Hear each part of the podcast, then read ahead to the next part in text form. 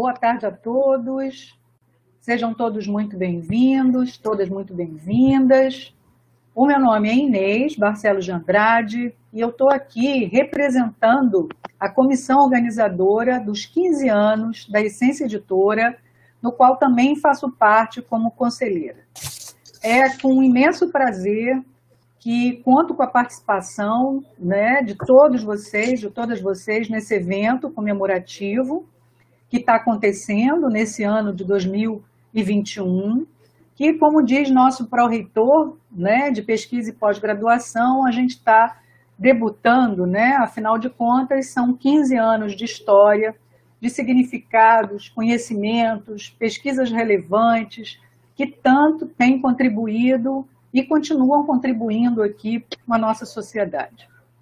Bem, e nesse caminhar a gente tem a honra de receber aqui uh, o organizador uh, e uma das autoras e o prefaciador que assina a apresentação do livro, né, Educação Profissional e Tecnológica, Memória, Contradições e Desafios.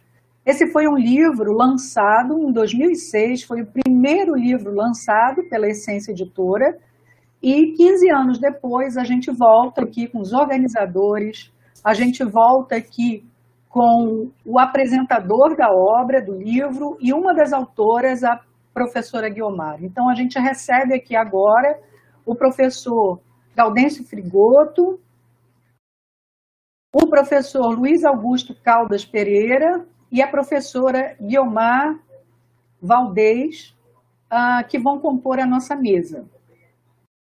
É, para aqueles né, uh, que vêm nos acompanhando, né, as comemorações desse aniversário contam com diversas atividades que vão acontecer durante todo o ano. Mensalmente, a gente tem uma, duas atividades e que vocês podem acompanhar aí, né, participar, fazendo inscrição no nosso portal de eventos do IFE. Lembrando que para que vocês possam obter o certificado é necessário estar inscrito e não esquecer de preencher a lista de presença. Ah, na descrição do vídeo, vocês encontram né, um link, poderão acessar aí o link desse livro que a gente vai conversar hoje aqui, e no site do evento, além do, do link, tem a lista de presença. É, fiquem conosco, aqueles que se inscreveram, acompanhem nossa programação, participem, venham comemorar conosco. Eu queria fazer antes uma fala e lembrar aqui que nesse ano de 2006, quando a editora né, foi inaugurada, na gestão do então professor Luiz Augusto de Caldas Pereira, que está presente aqui nessa mesa, é, o professor Gaudêncio Frigoto, uh, organizador dessa obra, né, contou aí com a participação de diversos autores para tratar e falar sobre o tema né, educação profissional e tecnológica. Eu gostaria de apresentar aqui né, os nossos palestrantes na ordem que eles vão é, falar. Então, o professor Luiz Augusto Caldas Pereira é, tem graduação de licenciatura em matemática pela Faculdade de Filosofia de Campos, é graduado em licenciatura em disciplinas técnicas pelo Cefet Paraná, Possui mestrado em Planejamento e Gestão de Cidades, doutorado também pela mesma instituição, a Cândido Mendes. É professor do Instituto Federal, foi diretor do então Cefet Campos, foi até nessa ocasião né, que ele, ah, com muito empenho, ah, fez essa proposta desafiadora do Instituto Federal, na ocasião Cefet, né, ter uma editora que pudesse é, disponibilizar e, e dar acesso ao conhecimento produzido.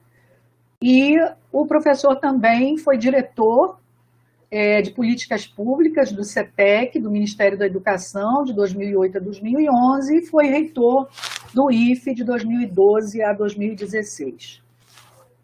A professora Guiomar Valdez, que falará para a gente na sequência, cada um de vocês tem 20 minutos para fazer a sua apresentação, ela possui mestrado em Educação pela UF, é, tem especialização em História Moderna e Contemporânea, História do Brasil, pelo Uniflu, tem graduação também em História, docente do Instituto Federal, aposentada, e uh, tem atuado, atuou né, em várias frentes aí, na FAPERJ, no CEDERJ, uh, também uh, como membro né, de Núcleo de Estudos de Agroecologia e Produção Orgânica, em convênio com o CNPq, e tem experiência em ensino, pesquisa e extensão na área de História contemporânea, educação brasileira, educação profissional e tecnológica, educação de jovens e adultos, entre outros temas. E já foi também pró-reitora de desenvolvimento institucional e coordenou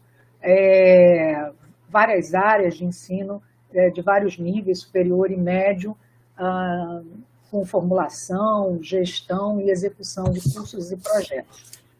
O professor Gaudêncio Frigoto ele é graduado e bacharel em filosofia pela Unijuí, possui graduação em pedagogia pela mesma instituição, mestrado em administração de sistemas educacionais pela FGV do Rio e tem doutorado em educação atuando na área de história, política, sociedade pela PUC de São Paulo.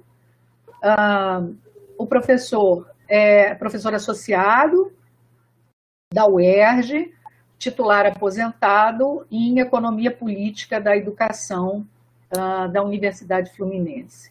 É pesquisadora 1 do CNPq e vem participando ao longo da sua carreira de vários comitês científicos, como CNPq, CAPES, FAPERJ, é um consultor ad hoc até o presente, é coordenador de grupos de pesquisa né, na área de trabalho, história e educação, e, entre outros, ele também participa como editor-chefe né, de várias revistas, tem experiência na área de educação, com ênfase em fundamentos uh, da educação, atuando em temas como educação e trabalho, educação básica e educação técnica e profissional, na perspectiva da politecnia, educação especificidade das relações de classe de capitalismo do Brasil.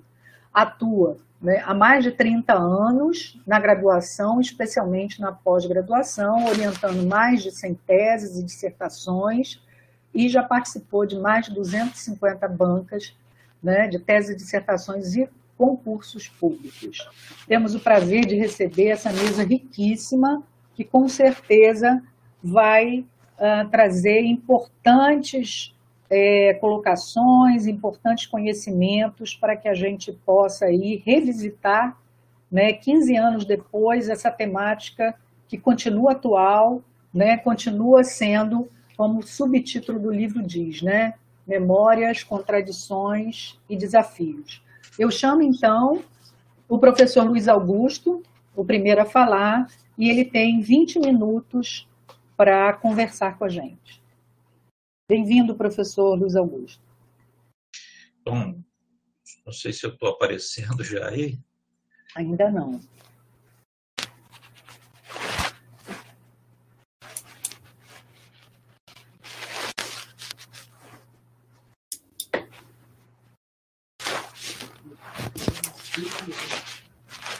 Ainda acho que estou. Bom, não sei se a imagem tá, já está. Está vindo, está vindo. Ah, então, Isso. Tá Bem, muito boa tarde a todos e todas que compartilham conosco este momento. Eu quero agradecer a gentileza do convite feita por Paula para participar dessa mesa redonda. Quero parabenizar toda a comissão de organização, toda a equipe que compõe nossa editora Essência. Quero dizer da minha profunda satisfação e honra em estar ao lado e reencontrar, ainda que na forma possível, né, essa forma virtual, através das plataformas virtuais, pessoas que me são muito caras, né, a professora Guiomar Valdez e o professor Gaudêncio Friguto, né, companheiros aí de caminhada, e eu somo a ambos também a honra e a satisfação, a alegria de estar revendo aqui Inês né, que fará a mediação desse bate-papo. É, eu não poderia é, começar o meu tema sem iniciar fazendo um registro, que eu queria dizer que ele é um registro que traz um, um grau de indignação. Né? porque eu acho que nenhum assunto sobrepõe ao que nós vivemos nesse momento no país.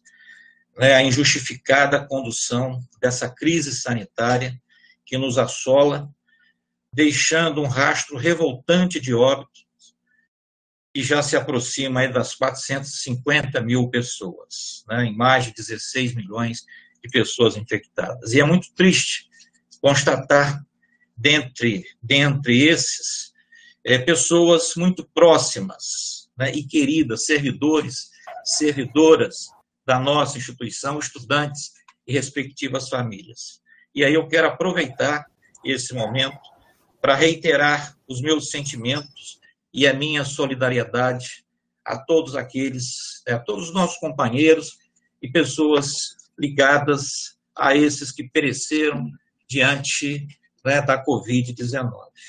Mas não posso também, e o tom é o mesmo, né, de repúdio, de indignação, as explícitas medidas que têm sido tomadas de desmonte do Estado brasileiro, de agressão às instituições públicas, às instituições de pesquisa, às instituições de educação, né, como as universidades, os institutos federais, os institutos de pesquisas, enfim, né, eu queria fazer esse registro. Mas eu também quero renovar né, a minha esperança e entoar né, o que o, o Chico Buarque já disse. Apesar de você, amanhã há de ser outro dia, e será.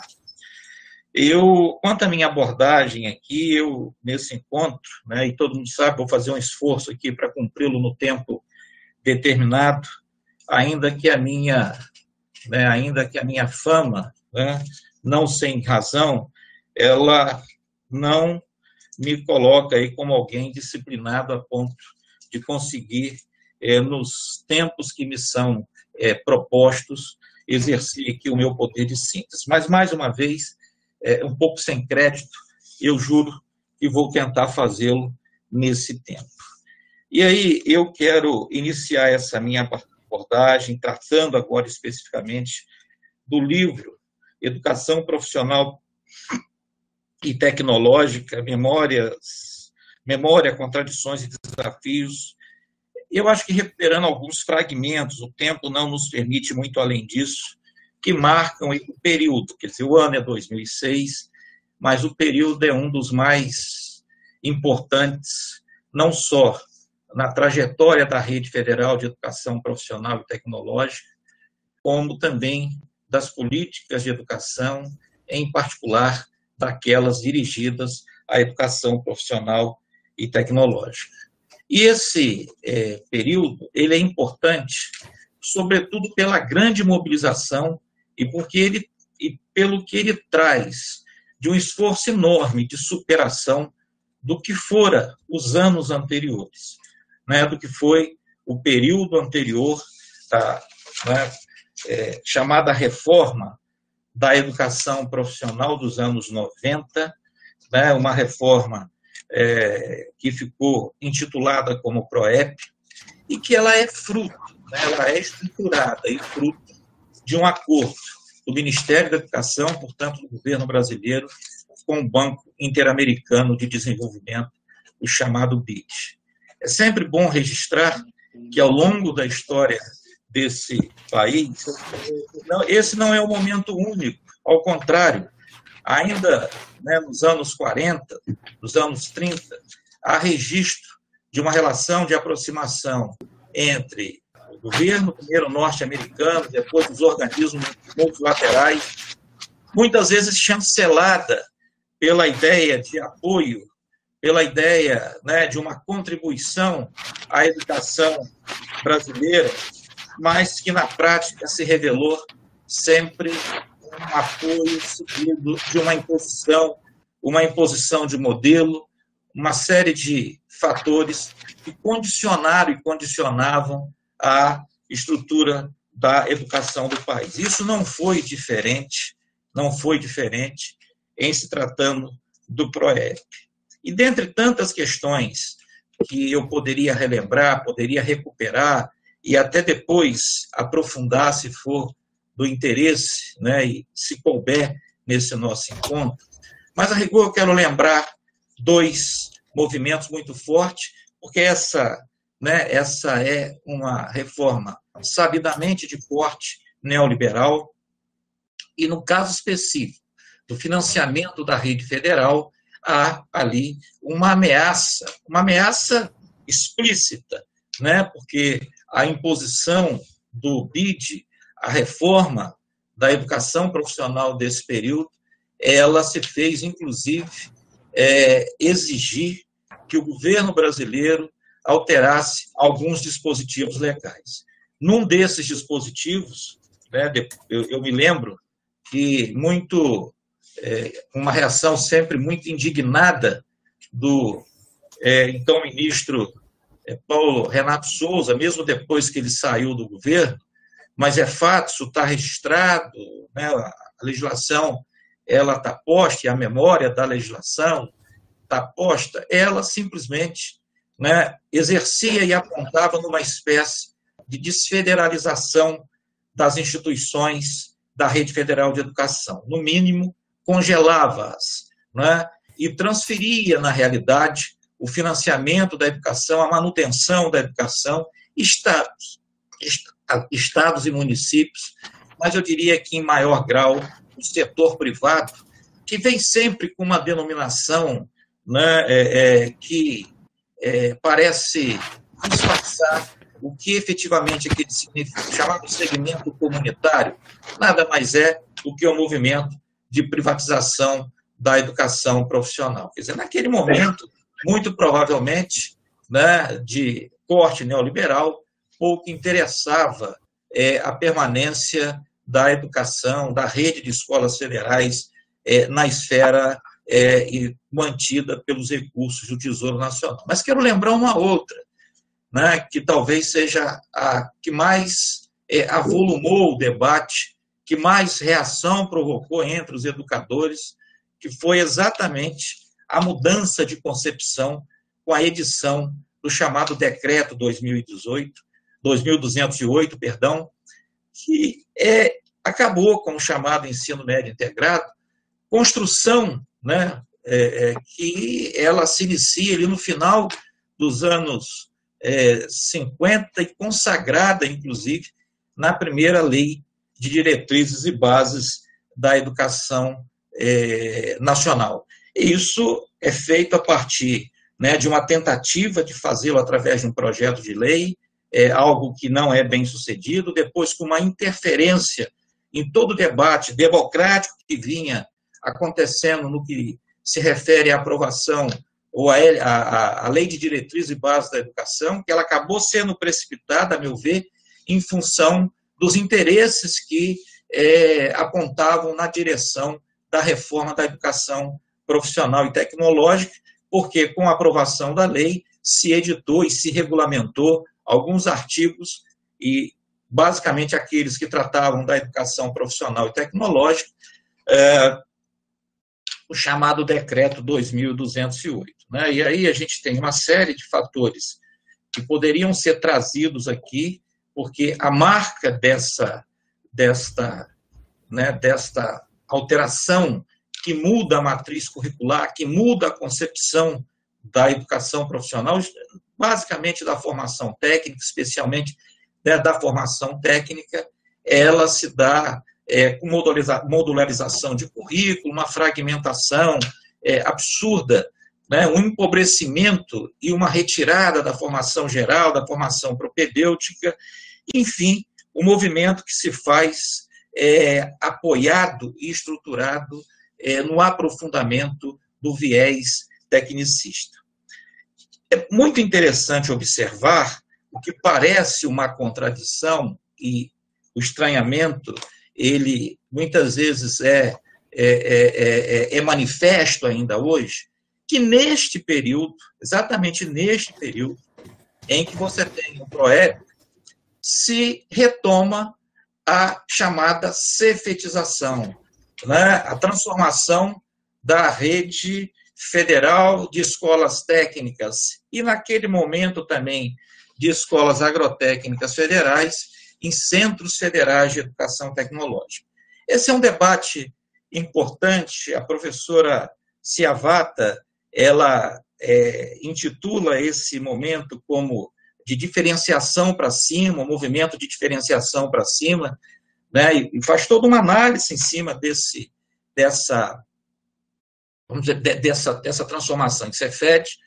Né, eu diria que, se a gente tivesse que debater, eu concordo em parte, porque dentre as contradições pesa, inclusive, é, um, uma análise, né, o que eu diria, uma acusação de que teria havido ali uma certa negociação entre os dirigentes da época para aceitar a implantação do PROEP, a transformação em Cefet. Eu tenho uma posição um pouco diferente, né, porque eu acho que há ali mesmo é uma salvaguarda né, para poder garantir a rede na esfera, é, por exemplo, como uma instituição também de nível superior, sem ameaça que, inclusive, é, ao abrigo da Constituição se poderia promover, é, uma vez que, como escola técnica, você é, isso é uma prerrogativa dos estados, poderia se avançar na direção da transformação ou da transferência, na verdade, dessas instituições para o Estado. Mas esse é um tema que se pode aprofundar, que se pode discutir, que se pode trabalhar é, é, basicamente a partir de questões que porventura surjam aqui em função disso. Mas o fato é que esse Cefet é muito interessante também notar, é quase uma mudança formal, né? porque eles são até pejorativamente é, em função das dificuldades e de uma estrutura que não se renova, não muda, ao contrário dos primeiros Cefet, chamados de Cefetinhos, né? e é, não há um quadro de professor de ensino superior, havia ali, inclusive, é, ameaça de desvios de, de, é, de, de, de, desvios de finalidade, né, porque era uma escola que, que é, também começava a trabalhar o ensino superior com professores cuja carreira era de primeiro e segundo graus, enfim, um movimento que ele é, tinha lá, sim, as suas contradições, tinha lá as suas dificuldades, eu me lembro que era bastante complicado é, se aprovar é, a renovação, aprovar os cursos de nível superior né, na, na, na, própria, dentro do próprio ministério, né, o que era da esfera do ensino superior, batia com, com a educação profissional, enfim, uma série de problemas. O fato é que né, é, eu estou citando alguns aspectos que naquele momento né, eu acho que marcam e delineiam é, de forma é, muito simplificada, é verdade, uma reforma com esse corte neoliberal. E quando, em 2003, assume né, um novo governo, há um movimento e toda uma mobilização para a superação do que tinha sido, na verdade, as decisões do PROEP. É, e né, as, as modificações provocadas na educação profissional e na rede federal em relação ao PROEP. Bom, é, dentro desse aspecto, evidentemente, tem a revisão é, do chamado Decreto 2208, o restabelecimento da possibilidade é, de se é, formar e se recuperar, na verdade, o ensino médio integrado, e aí tem toda uma discussão, né, e muitas vezes, quando a gente discute hoje os institutos federais, pouco relaciona, pouco compreende, inclusive, porquê do estabelecimento ali de percentuais que define e determina o mínimo de oferta para a educação profissional de nível técnico. Enfim, né, a questão era superar aquele momento. Mas, ao mesmo tempo, fortalecer as instituições. Porque já naquela época, e aí eu estou falando, você tem um processo de expansão e já há um debate em torno de uma mudança de institucionalidade. Essa mudança de institucionalidade, ela vem, num primeiro momento, sob a denominação de universidade tecnológica. Né? Na apresentação do livro, inclusive, em alguns momentos, é, a palavra e o termo universidade tecnológica aparece lá em destaque. Isso se fez, é, obviamente, muito em função de, em 2005, se promulgar se assinar a transformação da, da, da do, do, então Cefet Paraná em Universidade Tecnológica. Bom, é, é, o fato é que para que esse processo é, se confirmasse e avançasse, era necessário que as instituições é, se fortalecessem academicamente, avançasse do ponto de vista também da qualificação dos seus quadros, dos seus quadros docentes, de servidores técnicos administrativos. E aí, naquele momento, o Cefet foi buscar uma parceria das mais exitosas, porque quando a gente fala do livro, esse livro ele é um dos, um dos produtos, né, eu diria, uma das é, é, consequência positiva de uma parceria entre o Cefet Campus e a Universidade Federal Fluminense, a Faculdade de Educação da Universidade Federal Fluminense, e aí não é sem razão que o professor Gaudêncio Frigoto organiza essa obra, tendo sido ele uma das pessoas que, junto com uma equipe que eu, né, do Osmar Fabra, a professora Maria Ciavata, né, do professor Rodrigues, enfim, de tanta gente que eu, evidentemente, estou aqui cometendo a delicadeza de esquecer os nomes, mas ao lembrar do professor Gaudêncio, né, e hoje a gente talvez não imagine como foi complicado, difícil a gente construir essa parceria, porque era um projeto que tinha lá objetivos muito sólidos e objetivos muito né, importantes do ponto de vista da, da, valorização da educação, da educação profissional e das suas instituições. E aí, né, nesse convênio, é formado professores e alguns servidores mestres, e é nesse contexto que é publicada essa obra inaugurada a é, nossa editora. A perspectiva era exatamente essa, de se ter ali o fortalecimento e o avanço também do ponto de vista da democratização do acesso, da divulgação da produção acadêmica, enfim, daquilo que efetivamente dá corpo, corpo acadêmico, é, dá é, solidez do ponto de vista de uma política pública de formação para o trabalho que era trazido naquela perspectiva, naquela perspectiva que se vislumbrava. Então, o, o, o livro ele tem esse papel, ele tem esse fator. Muito, o que era a Universidade Tecnológica?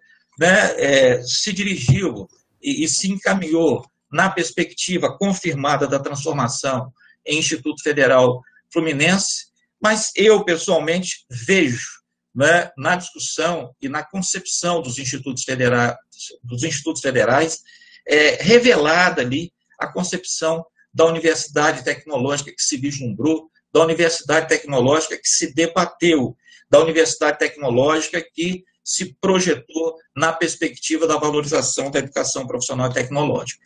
Quando conversávamos aqui, e a própria Inês, na sua apresentação, ela fala da atualidade dessa obra, isso é um fato, né, porque os desafios estão colocados aí.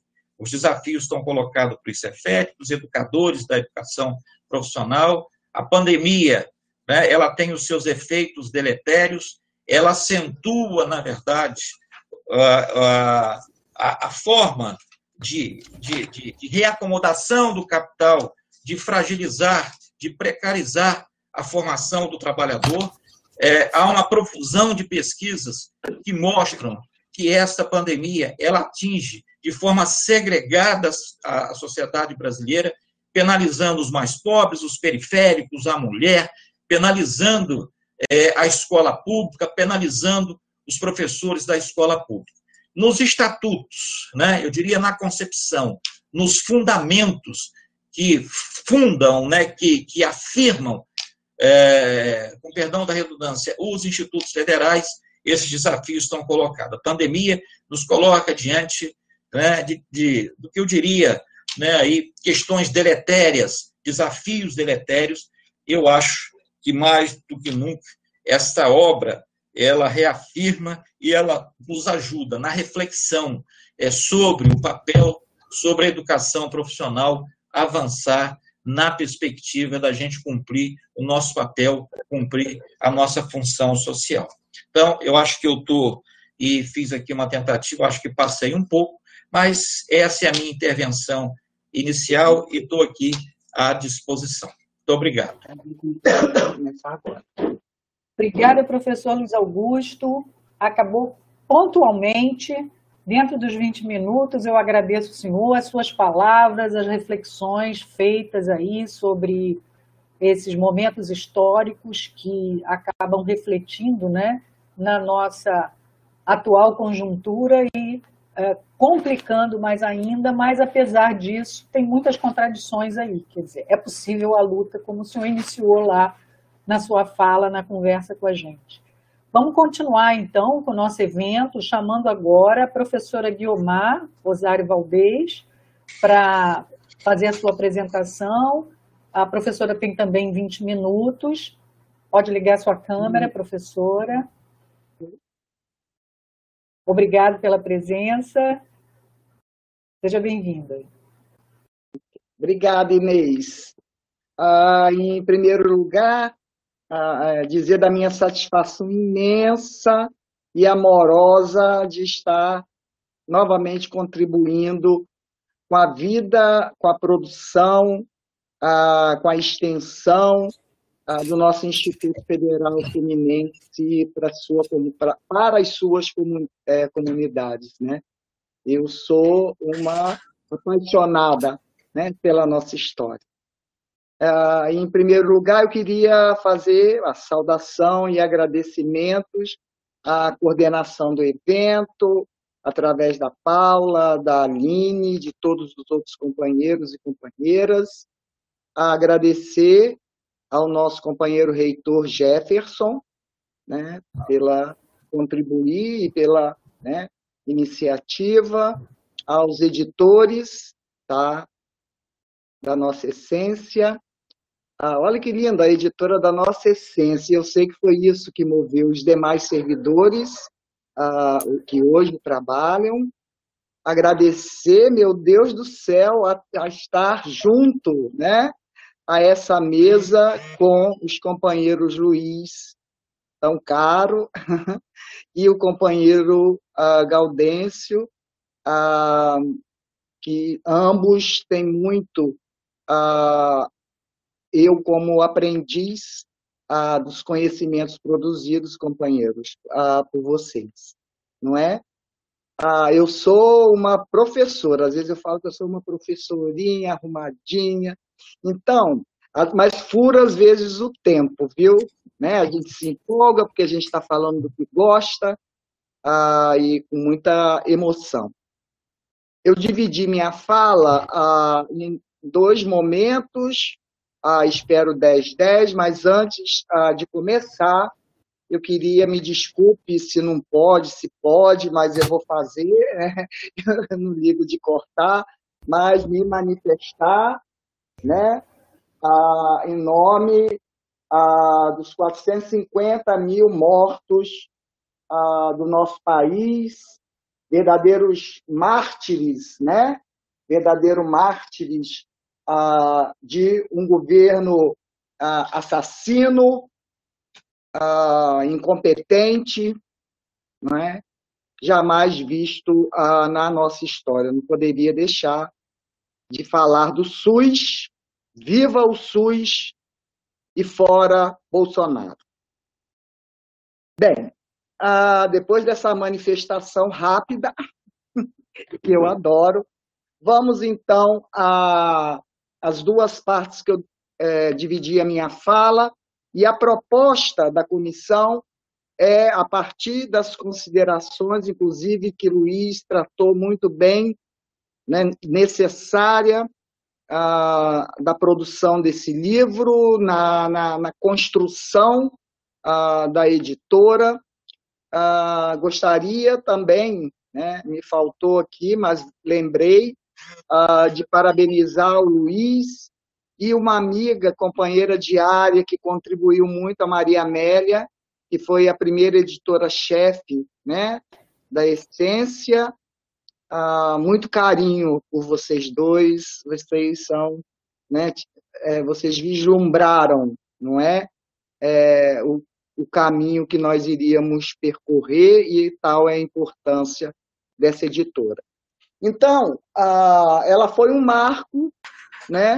De autonomia, né? Qualificadora para viabilizar, ah, dar visibilidade a produção científica, tecnológica, das artes, da cultura, nas suas diversas formas e naturezas, né? Isso é um marco fundamental. Inclusive, acho que a nossa região deve conhecer mais a nossa editora, né? Ela está debutando, então o caminho dela ainda é, será é, bastante concorrido, né?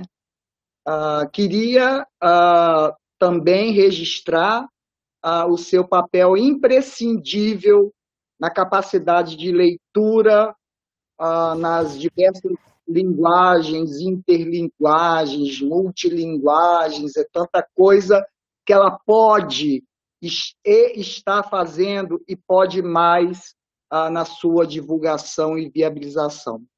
Penso que esse marco para a nossa nova trajetória a partir dos institutos federais ou como seria de universidade tecnológica, ela foi fundamental. Né? Vocês foram, Luiz e toda a sua equipe foram visionários há 15 anos atrás é, nesse sentido. E isso é muito bom, muito bom, e a gente está vendo como que é bom, não é? E, particularmente, eu tenho uma, algumas alegrias e a presença da editora, da Essência, é, na minha própria formação. Ela ajudou muito em, minha, né, em abrir a, a, a, minha, a minha cabeça mesmo, o conhecimento, a, tendo um artigo nesse primeiro livro, que foi um desafio, enorme, como para os demais autores, não é? Ah, de ah, ter participado ah, também de um projeto ah, que acabou redundando em livros onde eu consegui organizar e prefaciar, lembrando aqui né, o programa ProEja, da pós-graduação ProEja, né, na busca da articulação entre a educação técnica, tecnológica, com a educação de jovens e adultos, um momento riquíssimo, não só local, mas regional e a nível nacional, e a editora responde a, com três livros né, a, é, organizados através organizado através de artigos tratando desse tema tão latente e tão especial como a educação profissional e tecnológica e a educação de jovens e adultos. Né? Isso foi importantíssimo é, na minha formação enquanto organizadora e prefaciadora desses livros. E uma alegria imensa que eu nem sabia, por saber já havia acontecido, também num projeto importante de resgatar a memória né, da nossa cidade, da nossa história, onde foram ah, editados ou reeditados livros né, sobre isso, e um livrinho ah, foi ah, um dos primeiros, foi o do meu avô. Então eu tenho muita gratidão, né? Ah, foi feita a segunda edição do ciclo áureo ah, dentro do conjunto de outros livros ah, sobre a história de campos, economia, território, diversos temas né, que abrangiam o nosso município. E desejo com todo a, a, o meu carinho a, e esperança, a vida longa, né, a nossa essência editora. Parabéns por esses 15 anos. A proposta colocada era de nós rememorarmos o tema desse livro, Educação Profissional e Tecnológica, Memória, Contradições e Desafios, 15 anos depois, não é? Ah, então, a primeira parte, né, dentro dessa segunda parte, que é tratar especificamente desse tema, né, rememorar, refletir, né, nesses 15 anos depois da, da criação da editora e da edição do seu primeiro livro, que trata tá, do tema específico da nossa modalidade de ensino, falar que a grande novidade né, nesses 15 anos foi o surgimento, dois anos depois da criação da editora, lá finalzinho de dezembro, dos institutos federais. Não é? Que Luiz adianta a luta, os embates que aconteceram ao longo da história, não é? E em 2008, finalzinho de 2008, é editada a lei da criação dos institutos federais, e é inegável, inegável que é, é considerada a maior política pública de educação, em, né, em especial da educação profissional e tecnológica. Ah, esse, isso foi um avanço, um avanço na proposição de uma verticati, né, verticalização das diversas modalidades de ensino, que vai da educação de jovens e adultos à pós-graduação estrito senso, uma, um avanço enorme na, ampli, na ampliação inédita na história de acesso né, de estudantes, né, de oferta aos estudantes, mas também aos servidores públicos, uma revolução também, não é? ao mesmo tempo, não é? o crescimento uh, quantitativo e, ouso dizer, qualitativo uh, da chegada de milhares de servidores pelas, né, por mais de 200 unidades ah, dos institutos federais, inicialmente cento e pouco, depois duzentos e pouco, e por aí né, vai, avançando. Né, chegou um pouco ao seu limite, a gente vai ah, abordar sobre isso, é o que mais ah, me interessa, eu assumi esse tema para falar com vocês, com todos ah, também muito peculiar, e eu considero um avanço, uma política pública em educação profissional e tecnológica que contempla objetivamente, sem escamotear, sem esconder, a região Nordeste brasileira, a gente conhece, o Nordeste brasileiro, e foi a região mais contemplada né, na criação dos institutos, nos seus campi, campos, é, estimulando na busca, né, conforme a sua concepção, na busca uh, de estimular o desenvolvimento, né, em, eu que chamo de multi-eixos, né, não só apenas uh, numa região. E na concepção também, e nas diretrizes dos institutos federais, que eu me apaixonei por ela quando conheci né? E devemos muito estar tá presente aí entre nós o, o Luiz que participou da concepção e das diretrizes do documento que, que dá luz, não é isso? Que fundamenta, que sonha os institutos federais junto ao Eliezer Pacheco ah, e, e, tantos outros, mas quero chamar a atenção do Luiz e do Eliezer Pacheco na na, na, na concepção ah, e nas diretrizes dos institutos federais. E em que, que avança particularmente ah, que eu percebia ainda no papel e quando começamos a construir né, os institutos federais?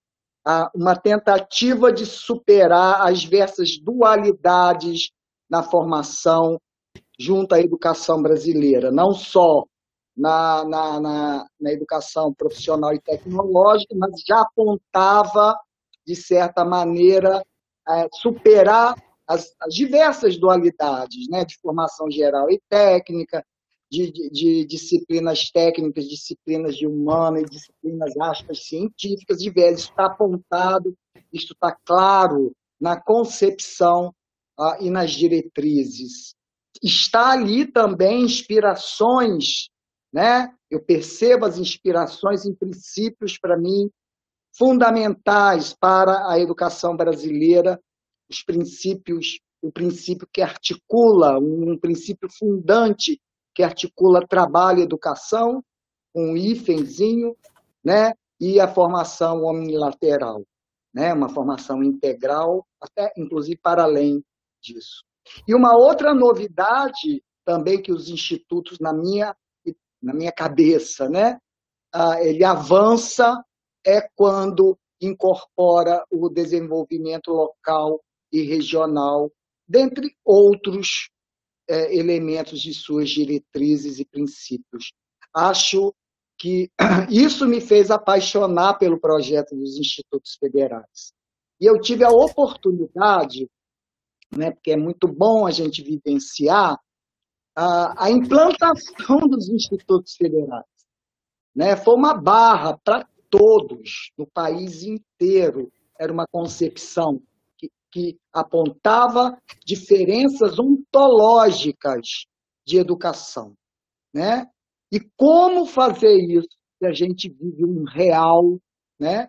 que não concebe o mundo, que, onde não predomina uma visão de mundo que contemple esses princípios na educação brasileira e, em especial, na educação ah, profissional e tecnológica. Esse foi o grande desafio, porque tudo isso é fundamental, mas é fundamental também servidores assim, não apenas currículos novos, né? concepções novas, mas cabeças abertas, leves, para conceber um trabalho imenso, não é?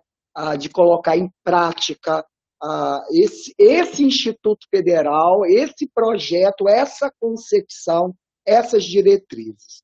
E aí, nesse sentido, eu passo para a minha penúltima parte, só rapidinho, tá, Inês? Não zanga comigo, não. Que lá estamos, memória, memória, contradições e desafios, né? educação profissional e tecnológica, memórias, uh, contradições e desafios.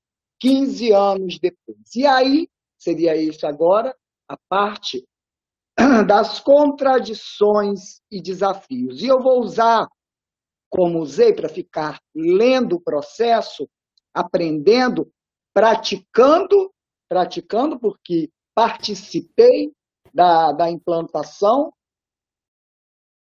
junto com dezenas e dezenas outros colegas e articulados com o país inteiro. Ah, algo que sempre me foi, tá bom, já, quase acabando, que me foi muito caro aprender na vida é olhar a vida. Né? Uma, um trechinho, tipo um, uma dica que Antônio Gramsci dá para gente, né? para a gente compreender um pouco é, o otimismo da vontade, eu estava enlouquecida, mas olhar também com o pessimismo da razão. Fazer as duas coisas juntas para a gente não perder a esperança. E 15 anos depois, não é? O que, que eu reflito, né? E dos 13 dos institutos federais, que o tempo todo, desde a sua fundação, não é? A educação profissional tecnológica hoje, né, fundada nos institutos federais, passa por contradições imensas, porque ela não esquecendo que somos uma sociedade desigual, autoritária, patrimonialista, periférica, não é? Elitista, ah, que a nossa educação nunca foi libertadora, nunca foi emancipadora, considerando esses pontos, não é? Ah, a gente avaliando, a gente observa que ele nasce, os institutos nascem em plena crise mundial né, 2000, uma outra onda de crise considerada por muitos estudiosos como permanente, não mais aquelas crises cíclicas do capital. O Instituto Federal nasce nesse pano, nesse mundo em crise novamente, uma crise profundamente diferenciada porque ela é permanente. Né? Mesários nos ensina um pouco ah, sobre isso. Ah, então, ela é marcada por contradições como Fávero falava, uh, entre o que é proclamado e o que é uh, realizado. Uh, como avançar nos institutos federais com esse panorama de fundo no mundo e no nosso país, onde se passa né, por um, agravamento do processo de, de desindustrialização do ponto de vista econômico, a gente passa por, des... aliás, não a partir de 2008, antes já estava acontecendo isso. A reprimarização da economia, nós estamos falando de mundo do trabalho, de mercado de trabalho, também quando a gente fala em EPT, e é, esse é o pano de fundo. E né, que traz já no seu nascimento elementos para sua fragilidade e na sua manutenção, material e espiritual. Espiritual no sentido da cultura, da ideologia, da cabeça, porque é a forma pós-moderna, a visão de mundo desse capitalismo financeirizado, de crise permanente, que vai predominar ah, na cabeça daqueles milhares de servidores que entram tá nos institutos federais. Isso é importantíssimo ser investigado. Eu já tinha essa sensação no processo de implantação ah, dos institutos, né? Aí é aquilo que a gente já conhece, individualismo, um presente, essa coisa da não instituição. Nenhuma instituição, eu quero ver eu, quero ver o meu, meu plano de carreira, quero ver. Ah, enfim, a gente vivenciava, e o Instituto Federal não é assim na sua concepção. A exigência do coletivo, da, da de fortalecer a instituição para fortalecer seus servidores, está literalmente a serviço da comunidade, enquanto concepção ah, e diretrizes, a gente já vislumbrava no início as imensas dificuldades ah, que já apontavam nesse processo, para além, né, ou junto, obviamente, com a questão econômica.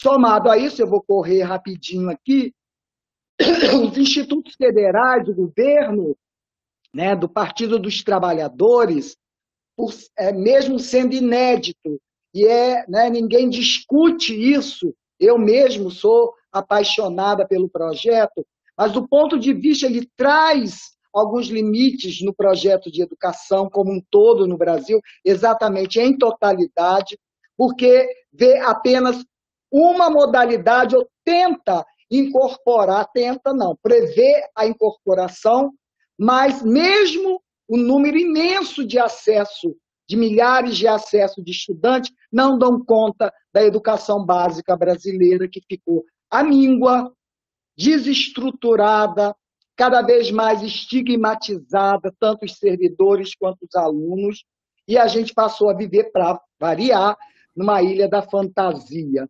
Não é ah, hoje também, e aí, Luiz, eu é, falo com você, e terminando, meu Deus do céu, a, a questão do, da carência de dados que nós temos hoje consolidados, do impacto do desenvolvimento local e regional. Eu tenho algumas hipóteses, todas elas tristes, do impacto dos institutos federais ah, no desenvolvimento local e regional, tão caro tão inédito na sua proposição e que penso que não foi realizado a, a, a contento.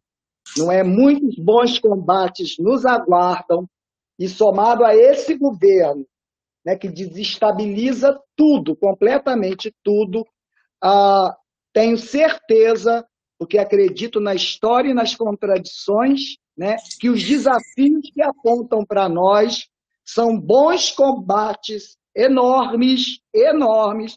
Eu, como sou criada na luta, é, não é novidade, são mu muitos combates que tem pela frente, que vai precisar construir, nem que seja fórceps, a unidade dos trabalhadores, desses servidores, que é tema, por exemplo, um dos, um dos elementos da, do meu artigo no livro, quando eu reli meu artigo para hoje, eu falei, pai do céu, pai do céu, o negócio piorou. Do ponto de vista ah, da visão política, sindical ah, dos servidores, em especial da educação ah, profissional e tecnológica, o que leva a suspeita da pós-modernidade ainda está entre nós. E termino, Inês, é, na minha esperança equilibrista, né, lembrando eu lembrei de Paulo Freire e de Mesaros. Aí ia fazer uma citação do Mesaros, mas não dá tempo, sem problema. Mais uma, um aprendizado que eu tive com Paulo Freire. né, com a produção, com tudo que a gente tenta. Que a educação, a educação escolar, ela tem nesse, nesse no modelo ah, para nós mudarmos o mundo, que é isso mesmo, tem que ser ousado, mudar o mundo e mudar a gente ao mesmo tempo, tem que ser tudo junto, não dá? Ah, tem que ser um lugar de denúncia e de anúncio. Denúncia dos males e anúncio de que é possível fazer uma outra educação. E aproveitando mesaros, a começar com coisas imediatas, não precisa na, é a estratégia e o imediato ao mesmo tempo. Nesse sentido dialético né, do anúncio e denúncia, denúncia e anúncio, e de que precisamos mudar juntos a educação e a sociedade e que devemos começar com o que nos é possível, com o imediato. O imediato é importante também o que a gente pode fazer. Desculpa uh, a gente fica empolgado porque é apaixonada, e, mas muito obrigada a, ao convite, a vocês, a quem está é, nos ouvindo, e estamos abertos aí na hora da, da boa conversa. Obrigada, tá, Inês? Obrigada a nós aqui da Essência Editora. Ah, reflexões importantíssimas, valiosíssimas, para que a gente reflita e continue essa discussão né? Uhum. Que ela não pare aqui. E não pode, não, não pode. pode parar. E nós então chamamos agora o professor Frigoto, né? O professor Gaudêncio uhum. Frigoto, uhum. para nos brindar aí também com as suas reflexões uh, sobre né, a obra, o livro, a educação profissional tecnológica e os nossos, né, nossas memórias, trajetória e desafios. Com a palavra, professor. É, boa noite a todos, a todas. Um imenso prazer participar deste ato de comemoração de 15 anos do lançamento da obra Educação Profissional e Tecnológica, Memórias, Contradições e Desafios. Agradeço e digo que é uma honra à comissão organizadora, na pessoa da Inês, pelo convite uma alegria imensa rever Guilmar e ouvi-la agora com tanto entusiasmo e tanta precisão. Prazer ouvir o Luiz Augusto, com quem também dividimos muitos debates, muitas jornadas juntas e que tenho muita admiração como, como intelectual e como gestor, e participar de um evento é, que é capitaneado pelo Instituto Federal Fluminense. Por quê? Porque desde o da gestão do professor Luciano em diante, na diversidade de cada grupo, mas sempre na unidade de bus buscar construir eh, um instituto, um Cefet à época forte, depois um instituto forte, e que, eh, digamos, se espraiasse como uma instituição a ser eh, olhada, a ser seguida, e, e assim o instituto se projeta não só no Rio, mas nacionalmente. Saúdo a cada um e a cada uma que nos acompanha neste momento e certamente, como, como sublinhou o Luiz Augusto e a Guilmar, é, ninguém de nós, ninguém de nós poderia imaginar é, este momento. E estar vivo, com saúde e com emprego, é uma dádiva temos muito a agradecer, porque são milhões de pessoas perderam a sua vida e milhares de pessoas e milhões de pessoas desempregadas ou subempregadas.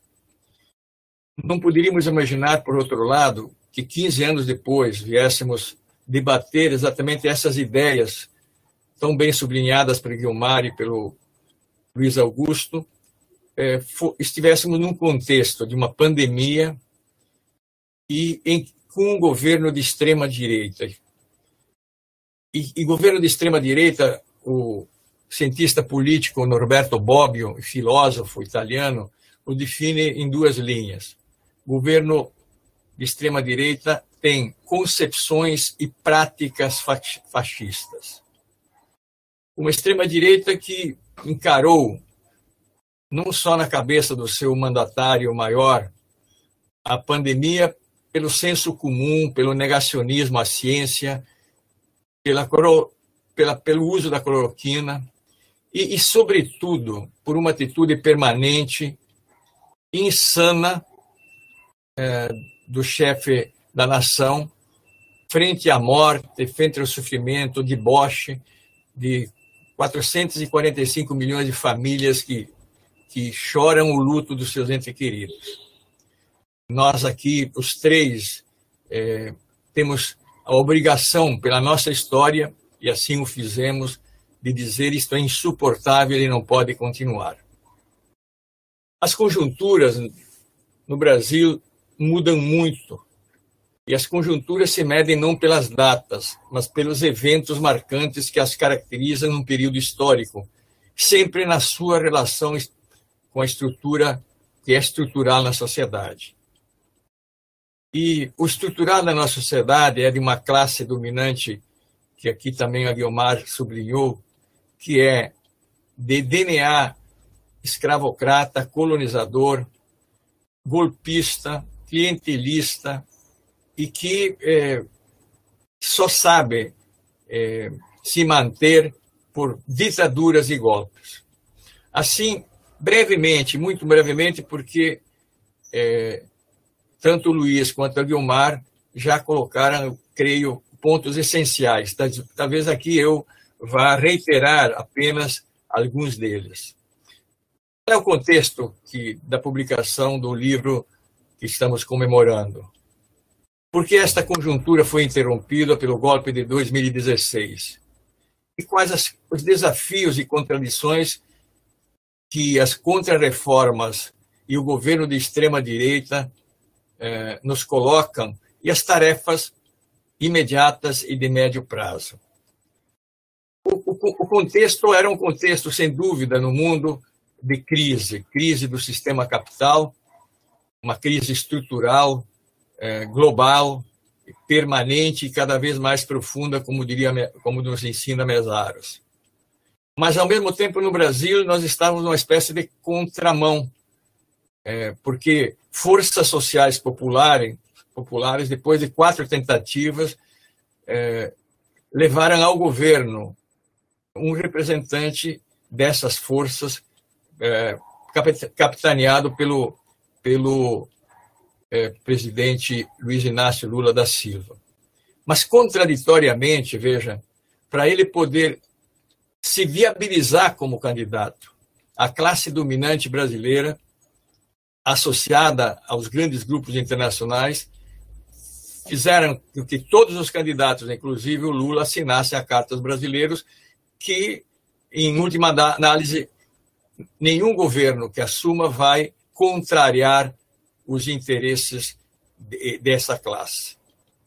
E, a despeito disso, e esta é uma contradição, a despeito disso, é, fez avanços na, na, geopolítica externa, fez avanços é, no salário mínimo, fez avanço nas políticas de inclusão, e, e nesses 14 anos de governo, dessa conjuntura que é rompida, 19, 18 universidades interiorizadas, muitas delas vindas dos movimentos sociais, e sem dúvida, eu tenho reiterado isso em todas as minhas falas, quando falo com os institutos, a maior política pública de interiorização de ensino de qualidade, de nível médio, de licenciaturas, de graduação e de pós-graduação, agora com mestrado, que é a criação dos institutos federais.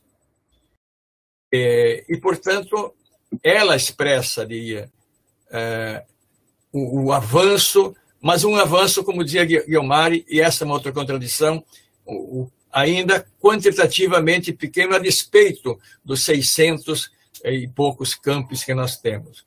Mas isso representa é, uma margem muito pequena em relação ao que é, é, é necessário. Ou seja, é, um governo de fato popular é, buscaria, se força tivesse, universalizar esse tipo de, de formação, rompendo, como dizia Guilmar, com a dualidade, a separação do técnico e do profissional, com a educação básica, geral, etc, etc. Então, é uma conjuntura que está num contexto de crise do sistema capital, mas também juntou forças para avanços e inclusão de grupos sociais eh, na renda, na comida, na educação, na cultura, que antes não eram incluídos. E o golpe de, de 2016 exatamente se dá por isso. Por quê? Porque eh, o Florestan Fernandes define no livro eh, A Classe Social da América Latina a burguesia brasileira mais como uma plutocracia, que é um, um governo de ricos, é, um, é, um, é uma junção de velhas oligarquias com as frações industriais e depois dos serviços dos bancos, que eh, se juntam num projeto de modernização conservadora ou de modernização do arcaico e arcaização da modernização, e que, quando contrariadas minimamente em seus interesses, aliadas aos grupos internacionais, porque optaram por um capitalismo dependente, fazem uma ditadura, um golpe. O século XX viveu um terço sob ditaduras e um golpe institucional a cada três anos, como nos fala Chico de Oliveira.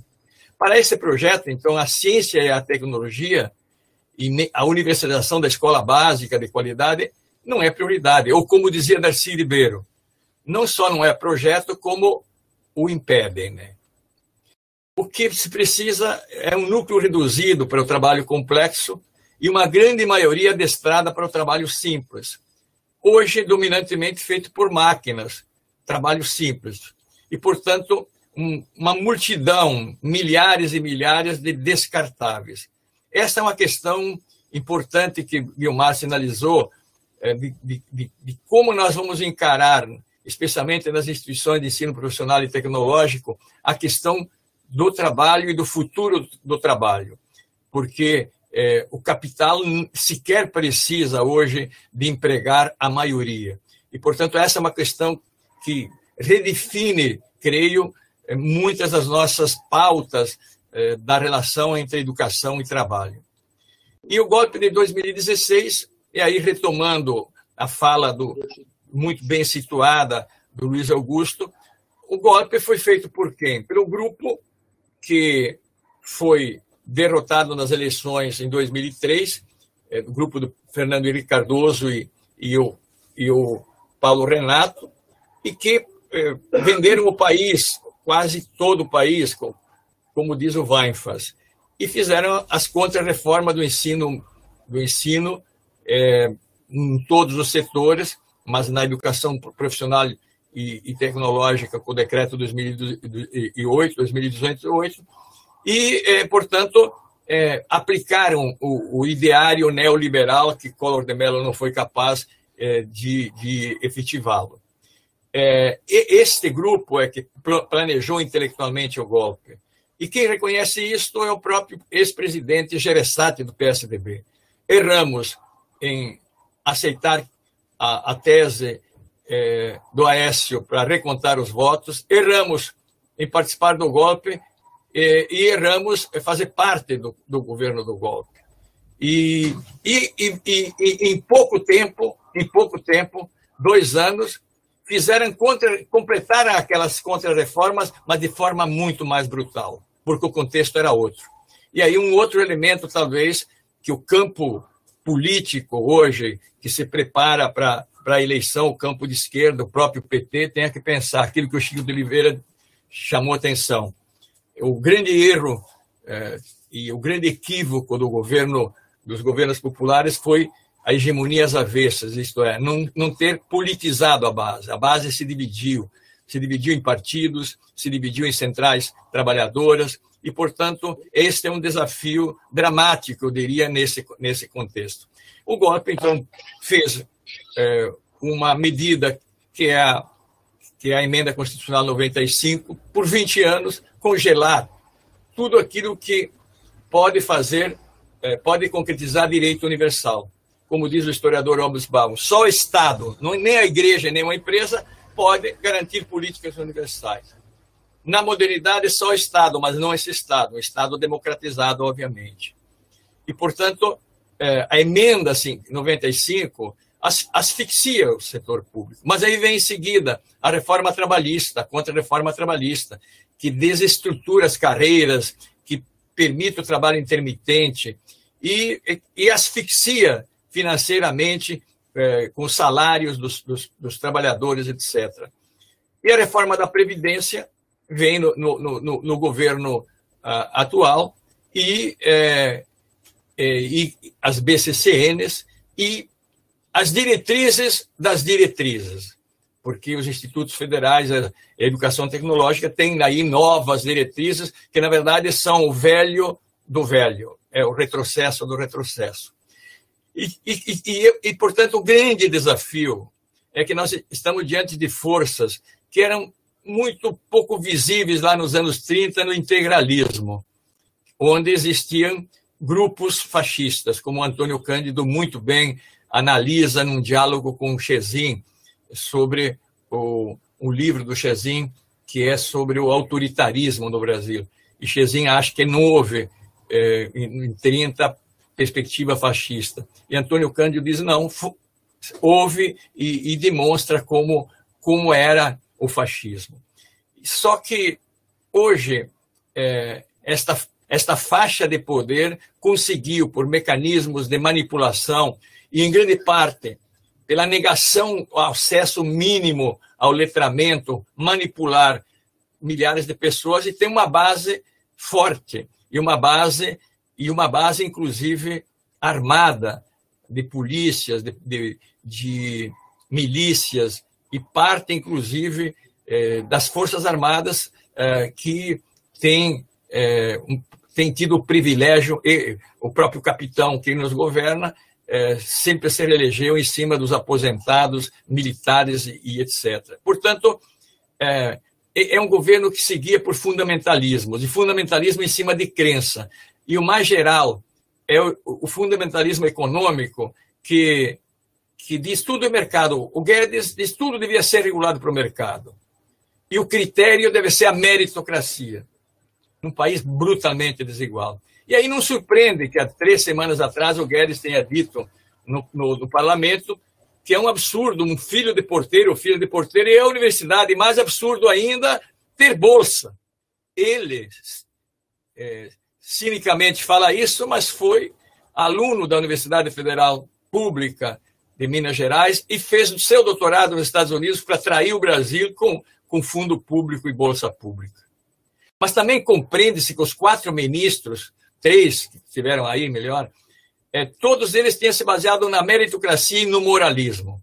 E este que está aí, mudando coisas muito quietinho, muito na surdina, e uma das, dessas mudanças, exatamente é, o, o livro didático entregue a, aos partidários é, do, do, do, Escola Sem Partido e parte do, do Todos pela Educação, é, não surpreende que este ministro, logo que assumiu, diga: olha, os pobres, os pobres, bem, os pobres até podem sonhar com a universidade, mas não é desejável.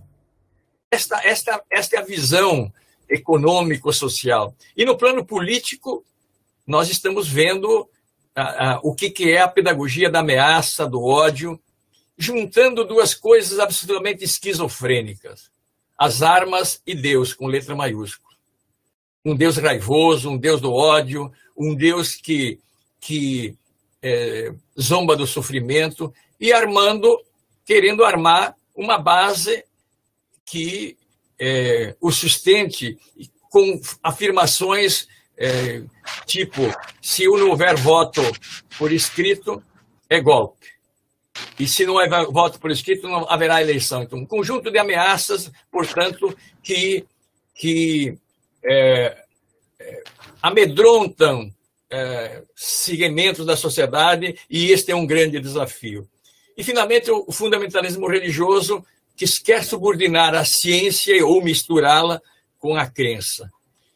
Quais são as tarefas, então, imediatas? E aí vou concluir muito rapidamente. Tenho ainda os minutos, Inês? Tem, professor, tem cinco minutos. Perfeito. Então, tanto o corpo dirigente quanto o conjunto dos profissionais que atuam nos institutos federais, eu acho que o primeiro desafio é terem a clareza da gravidade do momento que vivemos e do que poderá ocorrer se essas forças continuarem. Não podemos eh, sequer imaginar que essas forças continuam. O segundo desafio é de resistir por dentro para manter os, os, claros avanços, ainda que não homogêneos, no ensino, na pesquisa, na extensão e, e na forma integrada eh, desse trabalho nos institutos federais. No ensino, manter a orientação, eu diria, do mestrado profissional, que encampa no plano ontológico aquilo que Guilmar chamava atenção, a educação integral, a educação politécnica, uma formação do ser humano por inteiro. O ensino médio integrado, que é a mediação que nós falamos, né, na perspectiva de uma educação politécnica, é, é fundamental entender que isto não acontecendo, nós não vamos entender as pandemias futuras, porque, como diz o, o físico Capra, a, a, pandemia é a resposta biológica do planeta. E Bia, Mia Couto, um intelectual é, da, de, de Moçambique, diz a pandemia nos mostra que nós somos não o ser único no mundo, somos um ser da natureza, claro, um ser que, que tem a capacidade de prévia ideação, etc., mas somos parte da natureza. E esse esquecimento, portanto, traz a forma predatória que, que temos é, da natureza e que reverbera nessas pandemias e outros problemas, junto com a pobreza, que é outra das causas dessas pandemias. E no plano epistemológico, creio que o grande esforço e desafio é, é, integrar exatamente o conhecimento, porque a realidade é que é integrada. A pandemia, mais uma vez, nos mostra isso. A realidade, nós somos um, um, um ser que um vírus pode nos decompor. E, portanto, é, tentar superar uh, os pacotinhos e integrar uh, as perspectivas de conhecimento numa visão onde a parte é, sempre teimosamente faz parte da totalidade que a, que a constitui. E, portanto, é um, é um é desafio tanto no ensino quanto, quanto na pesquisa. Outro desafio é de não abrir mão da inclusão dos novos sujeitos, ribeirinhos, quilombolas, comunidade negra, indígenas, alunos de escola pública. Um reforço humanitário, e Guilmar fez referência ao Proeja, humanitário e ético na educação de jovens adultos, que, de um modo geral, os institutos não têm encarado com a devida, eh, com a devida atenção. É mais complexo, é difícil, é, e também ali tem um, um, um digamos, é, um, um, comportamento heterogêneo no, no encarar essa questão. E, por fim, e no campo da pesquisa, eu creio que o Instituto Federal Fluminense é um exemplo foi mencionado pela Guilmar, sempre esteve ligado ao desenvolvimento regional e à questão do desenvolvimento. E o mestrado profissional aponta uma coisa auspiciosa, os produtos ligados à realidade das comunidades locais, redefinindo o conceito de sustentabilidade. Não há sustentabilidade econômica sem educação, sem cultura, sem arte, sem meio ambiente, etc. etc. E, e, e isso tudo é, portanto, com uma extensão que não seja extensionista, como dizia Paulo Freire. É, nesse ponto, creio que a incorporação institucional da rede de extensão tecnológica e popular, da rede de educação tecnológica, seria um grande avanço é, institucional. E, e, finalmente, isto tudo, isto tudo é, vai ser possível de enfrentar se nós conseguirmos, primeiro, resistir por dentro nessa conjuntura brutalmente adversa, onde os institutos federais, sobretudo, na sua proposta de verticalidade e na sua proposta de integração, são, estão no olho do furacão da, do golpe e desse governo. Estão, estão tentando asfixiar pela, pelo financiamento. Mas, como, como dizia tanto, tanto o Luiz Augusto quanto uh, Guilmar, nós temos que pensar que, que os institutos e a sociedade têm energia para enfrentar isso. E como nos ensina Florestan Fernandes, e aí concluo, a história nunca se fecha por si mesma e nunca se fecha para sempre. São os homens e mulheres em grupos confrontando-se como classes em conflito que fecham ou abrem o circuito da história. Os desafios imediatos estão relacionados a nós nos juntarmos movimentos sociais, culturais, sindicatos, movimentos políticos que querem retomar eh, o Estado de Direito, superar o estado de exceção e recomeçar o caminho de uma redemocratização e uma inclusão daqueles que têm direito a serem incluídos. Obrigado, longa vida à Essência, longa vida ao Instituto e parabéns às diferentes gestões que foram mantendo esta, esta atividade que é fundamental. Obrigado. Nós que agradecemos, professor, as suas palavras e esse convite, esse grande desafio né, que está posto para que a gente faça história. E só é possível fazer essa história juntos. Ah, eu pediria aos ah, participantes da mesa, o professor Luiz, a professora Guiomar, que abrissem suas câmeras. A gente tem uma questão aqui que foi uma pergunta da Flávia Lima, e aí uh, qualquer um de vocês três pode responder, aquele que se sentir uh, mais confortável, o que desejar. A questão da Flávia é a seguinte: considerando as rupturas e concepções antagônicas na educação profissional no país, quais foram os principais avanços e significados da política de expansão dos institutos é, à formação profissional. Vocês podem abrir os microfones, aquele que. Ou cada um pode falar um pouco. Sei, se quiser eu posso começar. Sim. A, a política de expansão e a criação dos institutos eu considero que são duas faces de uma mesma moeda.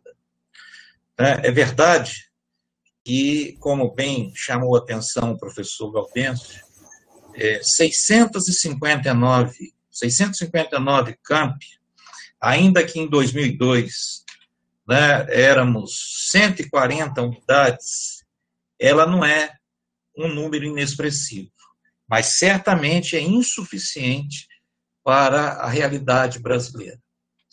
É fazer um, registro, o próprio Conselho de, de Reitores, antes do golpe, apresentou à presidenta Dilma, elaborou um projeto de expansão que pudéssemos né, chegar a mil unidades.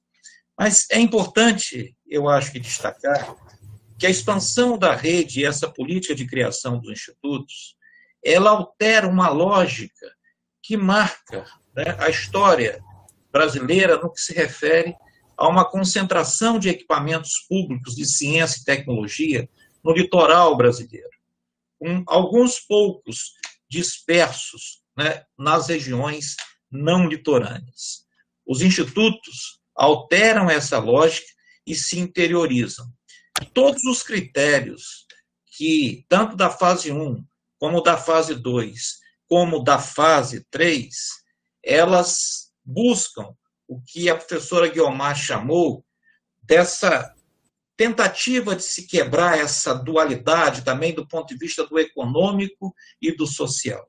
Né? Se a gente olhar a primeira fase, ali se tomou como referência a localização de instituições que é, pudessem é, é, é contemplar nos grandes centros e nas regiões periféricas, os, né, grandes, vamos assim, regiões com uma conflagrada, é, com indicadores de violência, da, da, com a presença da juventude, né, o que alcançava a juventude muito forte.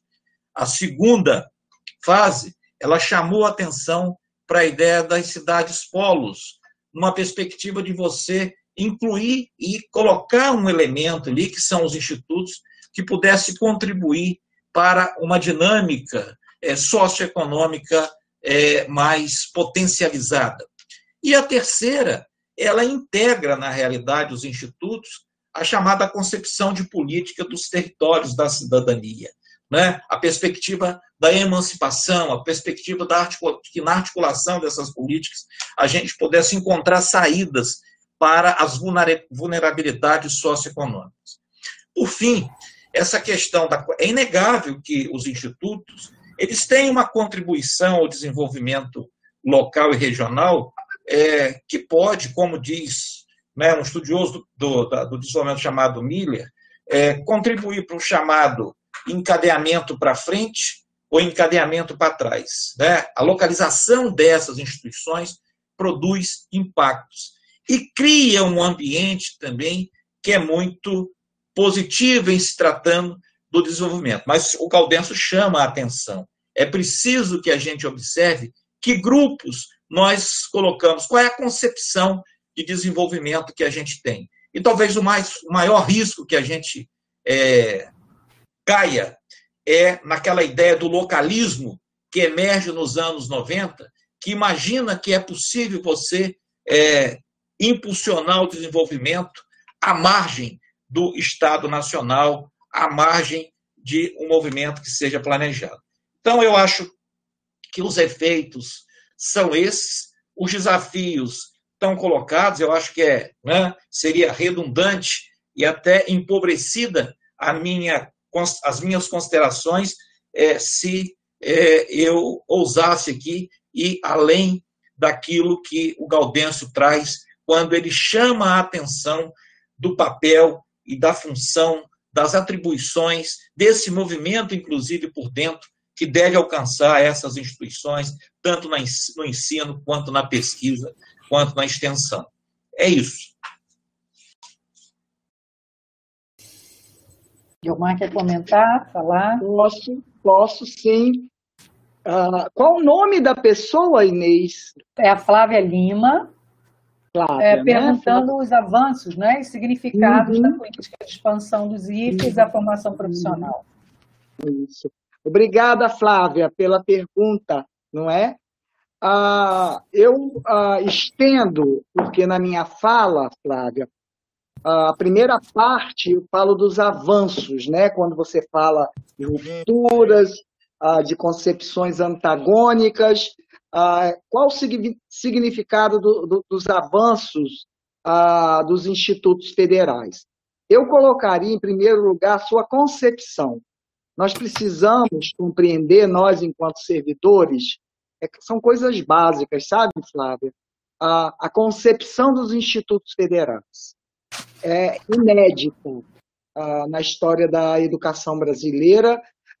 ouso dizer que poderia ser uma referência para a educação básica brasileira, que não foi contemplada, como eu falei mesmo com, expandindo os números de matrículas, enfim, de servidores, o todo, a totalidade da educação brasileira, e quando uma parte, ou uma parte enorme, ela não caminha junto, você sabe que traz problemas.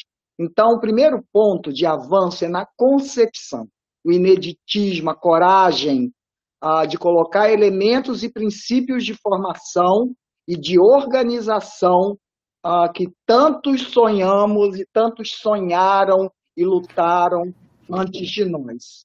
Não é? Então, esse é o primeiro ponto.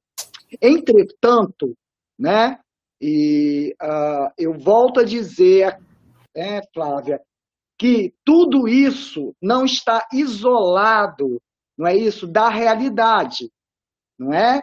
Ah, do momento, da conjuntura, dentro de uma sociedade, de um mundo né, profundamente desigual ah, e de uma sociedade como a nossa, uma das mais desiguais do mundo. Você sabe disso, Flávio. E nossos institutos, eles nascem né, numa, numa conjuntura de profunda crise, portanto, realizar os institutos federais e essa profunda crise é, fiscal, é, de investimento, ah, para nós, não é isso? É desemprego estrutural alinhado a, a outros fatores do próprio, da própria estrutura sistêmica do capital, é a prevalecer, a, a, né? é prevalecer a financiarização da economia, que é estéreo, que não gera trabalho, ah, que, que, como Gaudêncio falou, co coloca as pessoas. É como se fosse não foi a palavra que ele falou, mas me, me fez lembrar os desvalidos da sorte ah, ah, lá de, da, da, de 1909, é claro que atualizado, né? Pessoas descartáveis foi a expressão ah, que ele ah, usou e que isso é muito caro e é necessário e é urgente, não é isso? Portanto, nós servidores dos institutos federais, é, pensarmos isso. Nós temos uma concepção fantástica, três grandes fases de implantação, não é? Sonhos, uma motivação enorme, mas a gente tem limites materiais e, como eu falei, entre aspas, limites espirituais. E achei fantástico quando o Gaudêncio fala a começar por dentro. Né? E aí é por dentro da gente mesmo, enquanto ser humano, enquanto visão de mundo, enquanto eu me entendo, e por dentro, dentro das instituições. A gente vai ter que aprender, pelo que eu observo, em especial o nosso instituto, a escolher problemas. Se eu pudesse falar com meus companheiros e companheiras, nós temos que escolher problemas. Porque a reversão que nos fragiliza, inclusive, a nossa própria existência enquanto Instituto Federal, não é? E tem muitas tarefas já colocadas aqui na mesa, a mesa ah, para nós. E essas tarefas são enormes, enormes. Acho que nós nunca passamos historicamente e quem tem que fazer somos nós. Somos nós. Né? Não vai ser como sempre foi, aliás, é, é somos nós como sempre foi, nós organizados, nós escolher, eu chamo de escolher problemas, né? Uh, buscar mais o que a gente tem em comum, são coisas, eu estou falando, repetindo coisas, para é, aproveitar essa energia que nós temos no exercício da nossa, do nosso trabalho e das condições de trabalho, que ainda, apesar dos pesares, ainda é uma ilha da fantasia, é, frente né, à educação brasileira. Então, Flávia, terminando, os avanços, em especial na concepção e o desafio de realizá-los frente a uma conjuntura, a um governo a, que, não vou repetir aqui, que no nosso caso, na EPT, na educação profissional, é a bola da vez, desde o início ele aponta isso, uma concepção completamente é, retrógrada. Ah, então, os desafios, Flávia, eu não sei se você é servidora, companheira, mas se não for, não importa, que precisamos da sua energia também a, a, por dentro do próprio Instituto e por dentro de nós mesmos, pensarmos a, que concepção de mundo nós temos. Né?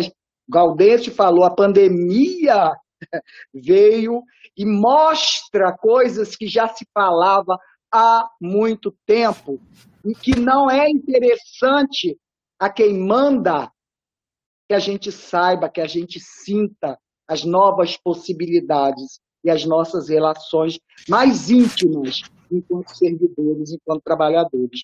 E terminando, eu colocaria para você até o nosso livro, o artigo que eu contribuo nesse livro, trata um pouco dessa questão.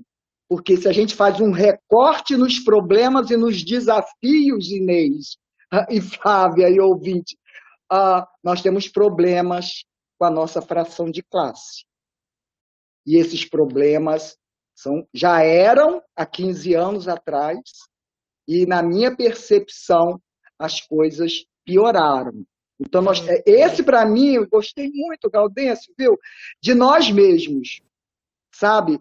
É preciso, é necessário, inclusive enquanto fração de classe média, né? que se identificou muito e com alguns ideais neoliberais, que torna-se obstáculo, mesmo sem perceber nessa hora de resistência, que a gente precisa ter unidade para resistir. Isso, muitas vezes, se nós não assumirmos, isso dificulta em muito a organização sindical, a relação com os movimentos sociais, que essa instituição sempre teve. Lá, escola técnica, lá, Cefet, né? como se teve e como eles lutaram por nós. Então, seria isso. Eu vou simplesmente complementar, porque eu acho que o, o Luiz e a Guilmar colocaram o essencial. Mas eu compartilho né, que os institutos surgem dentro de um debate. O, o, o Luiz lembra muito o seminário sobre educação profissional e tecnológica, o debate que ocorreu em 2003, dezembro, eu creio que foi. E o que, que nós, coletivamente, vários pessoas que trabalhavam nos institutos, lembro do Dante, do, do Augusto do, e de outros, da Cássia Quenzer, do Marise, da Ciavata, do Miguel Arroio. É, a, a, a, diretriz era é, uma educação que estivesse em cima de ciência, trabalho e cultura. E que, e que tivesse uma concepção integrada. E é tautológico falar integrado, a realidade é integrada. Né? E o pensamento tem o desafio de, de buscar é, como ela se integra e como se desintegra. Porque, porque por exemplo, o vírus da Covid nos desintegra. Né? A ciência é, nos ajuda a entender isso, que, mas nos ajuda a entender que somos um, um, um ser da natureza. E que, portanto, assim como os outros seres podem ser destruídos, também nós podemos ser. Então, eu acho que isso é um grande avanço. Mas a interiorização tem, tem, tem um impacto. Eu, eu, eu acabei, naquela coletânea sobre os institutos federais, ao final diz, ó, tem mil desafios e mil problemas, mas os ganhos são muito maiores. São muito maiores. A interiorização, ver coisas fantásticas de, de, de pessoas com, com limites físicos, surdos, mudos, gente de classe popular que vem mesmo de classe popular e que se formam gente, se constroem gente. Né? Então, é um. E eu diria que tem um sucesso, portanto, na, na, na sua é, regionaliza, regionalização, é um grande avanço, na verticalização, é um avanço e, e essa também está sendo construída por dentro, diferente até do que a própria lei coloca, ou ampliando. E o grande desafio, eu acho, ainda é a identidade. A identidade no sentido é, de como lidar é, no diverso, buscar consensos é, que, que, que avancem. E esse é um papel das reitorias, das políticas das reitorias. Se as reitorias é, caminharem sozinhas, é, cada, cada instituto buscando o seu, é, perdem o seu potencial de negociação perante governos como esse. Né? Do meu ponto, é um grande desafio. Mas, ao mesmo tempo, eu diria que o fato do, do, do atual governo interferir na, gest, na nomeação do, dos, dos diretores, eleitores, agora está sendo cerceado, é um bom sinal. Né? é um sinal que por dentro está se legitimando pessoas que representam de fato os anseios daquela, da, da, da instituição, etc. É, eu vejo, por outro lado, também um avanço paulatino, mas consistente no integrado. O atual reitor do, do, do Instituto Federal Sudeste de Minas, o André, acaba de fazer pós-doutorado comigo. E, e, ele lá com a equipe dele em Santos Dumont estava montando a integração no ensino, na pesquisa e na extensão. O que, que é uh, isso? Então, há, há, N, N, N coisas que estão acontecendo uh, no Brasil e por isso que, mesmo sendo uh, esse número, que é um número significativo, como o Luiz diz, a quantidade é um elemento de qualidade. 28 é uma coisa, 800 é outra, não é verdade? É, a luta nossa é para que é, se possa, é, em novo contexto da, da, nossa realidade brasileira, ter ampliação dessas experiências é, dos institutos, como de universidades como a Fronteira Sul, como a Pampa, o Recôncavo Baiano, que são coisas que, que estão avançando e muitos jovens que estão ali hoje tendo emprego com dignidade vêm disso. Imagine vocês cancelar investimento a mais na educação universitária pública, institutos federais, por 20 anos. Quantos trabalhos qualificados de jovens que os institutos qualificam, que as universidades vão ser barrados? Isso não pode continuar. Isso não pode continuar. Isso é insano, isso é criminoso. Né? Então, acho que os institutos têm muito mais é, avanços é, do que é, problemas. Eu, eu percebo isso com, com todas as contradições internas, mas isso a universidade tem, a, a igreja tem, todo mundo tem. É, mas é um grande potencial. O dia que os institutos perceberem o, o quanto eles são importantes nesses 85% que estão especialmente lá no interior, é uma força política significativa. Significativa no país. E vão ter um papel diferenciado, do meu ponto de vista, até das universidades. Mas é uma, é uma, é uma impressão, é, a partir das minhas análises aí. Com certeza, professor.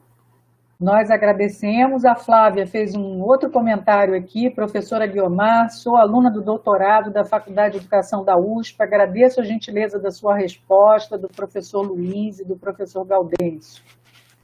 Temos outros comentários aqui. Uh, da Rosemary Mantanucci. Boa tarde a todos. É sempre um prazer ouvir pessoas como essas que fazem parte dessa mesa. Os três foram guias na minha escrita da tese de doutorado. A Conceição Destro tem muito orgulho de fazer parte da Rede Federal de Educação Profissional Científica e Tecnológica. A Rafaela Sepúlveda manda um recado do professor Frigoto, sempre pertinente e incrível. Que honra ouvi-lo, que coisa linda esse evento. Parabéns, IFE. O Rodrigo Rossellini diz resistência e unidade. Ana Carolina Boldrini, quantas reflexões valiosas. Obrigada aos organizadores do evento e aos professores palestrantes. O Eduardo Antônio Modena, parabéns ao IF pelo evento. Grande abraço ao meu querido reitor Luiz Caldas e saudações pelos palestrantes. A Ana Cabral, rever essas pessoas maravilhosas é um grande prazer.